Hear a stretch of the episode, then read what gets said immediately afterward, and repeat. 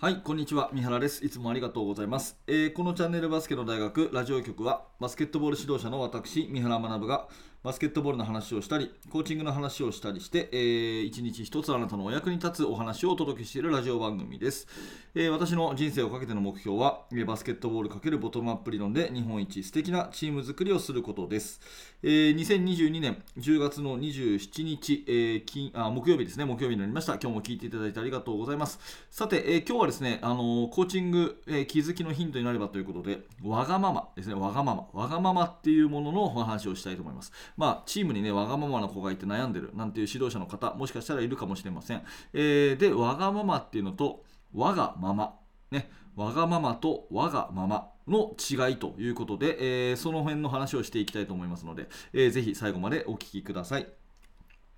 本題に入る前にですね、お知らせを、えー、させてください。1つ目は無料のメルマガ講座です、えー、バスケの大学では指導者の方のお役に立てるようなアドバイスをメールで2日に一度あなたに直接お,、えー、お送りするサービスを行っています。もしよかったら下の説明欄からメルマガの方の登録をよろしくお願いいたします。それともう1つは YouTube メンバーシップのお知らせです。メンバーシップの方では、えー、週に2本、だいたい30分ぐらいの特別動画講義を配信しております。表の方では出しづらい話とか、えー、そこでしか上げてない動画動画とか、そういったものものをですね含めて、えー、毎週毎週動画講義をプレゼントしてますので、えー、もしよかったら下の説明欄から YouTube メンバーシップご加入くださいよろしくお願いいたしますさて、えー、今日のテーマはわがままとわがままの違いということで、まあ、わがままっていうのはですね、あのー、子供の頃だったら誰しも経験すると思うんですが、もう自分のことばかり考えると。で、周りの迷惑は顧みないみたいなね、えー、そういうことをわがままというのだとします。で、一方でこのわがままっていうのはですね、その自分の良さを生かすために、えー、他人のことを理解しようとすると。自分の良さを生かすために他人のことを理解しようとするというようなですねその柔軟性が少しあるっていうそういう部分ですよね。で私たちバスケットボールを指導する上で、まあ、プレーの面でもねその自分の特徴例えばシューターだとかですね、えー、ポストプレーヤーだとかですね、えー、ポイントガードだとかっていうその自分の特徴を生かしてそれをチームの中で貢献させていくということがすごく重要なんですけど、まあ、その自分はこういうプレイヤーだみたいなのをですねあのうんなんていうかなこう周りのことを考えないでわがままにやってるとですね絶対いい結果出ないんですよね、うん、で逆にじゃあそういう特徴的なものをですねうまくこうチームに合わせていって、えー、出させるプレイヤーっていうのはわがままじゃなくて我がままですね、えー、自分をあの変えるというよりはですねこの周りにこうアジャストさせていく。あ周りのことを考えながら自分の良さをどんどん出していくというようなところがすごくうまくて、えー、こういう選手をやっぱ育てたいなっていうふうに常日頃私は思ってるんですね、うん、自分の良さ特徴っていうので貢献しますと。ただしそれを、え周りのうんその必要に応じて合わせていくっていうねそういう感覚ですよね。なんとなくこうニュアンスの違いなので、えー、漠然としている言い方になりますが、えー、なんとなくその違いが伝わればいいなと思って今から例え話をしていきます。昨日ですね、あのー、ニュースを見ていたら NBA の記事があって、えー、ラッセル・ウェストブルックの話とですねあとクリス・ポールの話が出てたんですね。で結構これはあの批判的な記事なのでこれに賛同するかどうかっていうのは別としてですね一つのま例として、えー読ませていただきたいと思います。まず、ロサンゼルス・レイカーズのラッセル・ウエストブルックですね。ちょっとかいつまんで、えー、ダイジェストで読んでいきたい。ダンクシュートというところの記事になります。えー、ロサンゼルス・レイカーズはプレーオフ進出を逃した、えー、昨シーズンの名誉挽回を期した今シーズン開幕3連敗と苦しいスタートを切っていると、えー、その中のやり玉に挙げられているのが、えラッセル・ウエストブルックであると元 NBA 選手でアナリストのケンドリック・パーキンスはその振る舞いを厳しく非難しているということですね。レイカースはレブロン・ジェームス、アンソニーデあレブロン・ジェームス、アンソニー・デイビスに加えて、えーまあ、ウエストブルックを契約を続けてですね、ビッグ3体制で新チームを新シーズンを迎えたが、まあえー、3連敗のスタートとなっていると。えレブロンは平均27点、11リバウンド、7アシスト。えデイビスも24.8リバウンド、2スティール、2ブロックと。うん、まあ、あの合格点の成績を残しているのに対し、ウエストブルックは平均10点、4アシスト、フィールドゴール成功率は28%、スリーポイント成功率は8%と低迷していると。うん、クリッパーズ戦ではシュート11本すべてを外してわずか2点。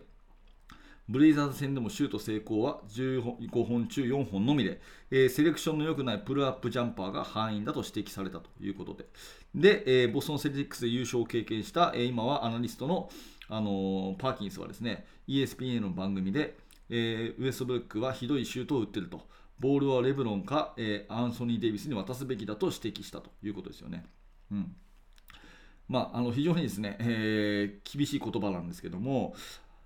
まあ、ラスがベンチに座っている時に不適されて不満を漏らしていたんだということが分かっていると。移籍先が見つかるまで彼を家にいさせた方がいい。彼の態度はみんな足かせになるからロッカールームには置いておきたくないということで、えー、彼のおかげで優勝争いを逃すことになるので、えー、このリーグでラスにチャンスを与えたいと思う GM はいないだろうと。きっと彼は来シーズンリーグから居場所がないはずだということで、まあ、一時はですねシーズン平均トリプルダブルを4回、通算でもオスカー・ロバートソンやマジック・ジョンソンというレジェンドを抑えて歴代トップの194回のトリプルダブルをしているウエストブルックだがレイカーズに移籍以降は株が暴落の一途をたどっていると来月には34歳となる、えー、このキャリアは終わってしまうのだろうかというダンクシュート編集部のブログですね。はいえーまあ、私、個人的にはレイカーズ好きですし、ウエストブルックのプレー好きなんで、えーまあ、ちょっとこれ厳しいなという感じなんですけど、まあ、ただ、あまりチームにフィットしてないのは、あの確かなんですよね。でこれはねうんやっぱりよくあることで本当に能力あってもねそのチームに合う合わないみたいなのってあるんですよね。でウエストブルック本人のプレーがどうかは分かりませんがそのわがままでわがままで、えー、自分のプレーは変えないと。とにかく自分のプレーは変えないと他人を変えようとするとしているとすればうまくいかないっていう一つの例としてですね、えー、まあ、私の経験上本当に自分のプレーは変えないとでお前たちが俺に合わせろみたいな感じのマインドでプレーしてるというのであれば今シーズンのあのウェストブルックのような低迷をどんなに能力があっても見せてしまうということが私は経験上ありました。うんで逆にね、全く相反する記事がですね、えー、今度はバスケットカウントっていうブログ記事にあるんですけど、えー、キャッチシュートの回数を増やすクリス・ポールということで僕じゃなくてもゲームメイクを任せられる選手がいるということですね、えー、このフェニックス・サンズのクリス・ポールの話です、えー、サンズのクリス・ポールは今シーズン最初の3試合でシュートタッチが悪くスリーポイントシュートは11本打って1本しか決めていなかったと。えそれでも4試合目のウォーリアーズで5本中4本成功と高確率で決めたことは今後は良い波に乗っていけそうだと。うん。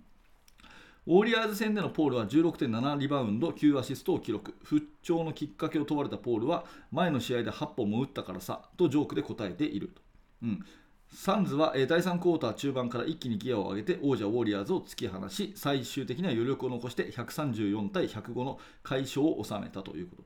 で,、えー、でここからなんですけど今シーズンのサンズはクリス・ポールのプレーメイクの比重を少し落としている。要するに、えー、クリス・ポールはずっとドリブルをたくさんついてえー、スクリーンを使って自分がディフェンスを引きつけてアシストをさばくという、まあ、これが歴代で最も上手い選手なわけですよね。うん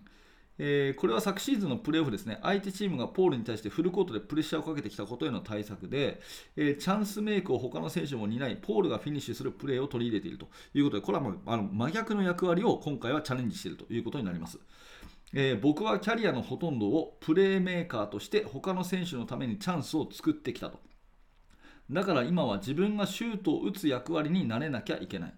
でも今のうちは、えー、僕じゃなくてもゲームメイクを任せられる選手がいる。えー、僕がキャッチシュートで打てるのは良いことだし、このシステムを継続して磨いていくよということですね。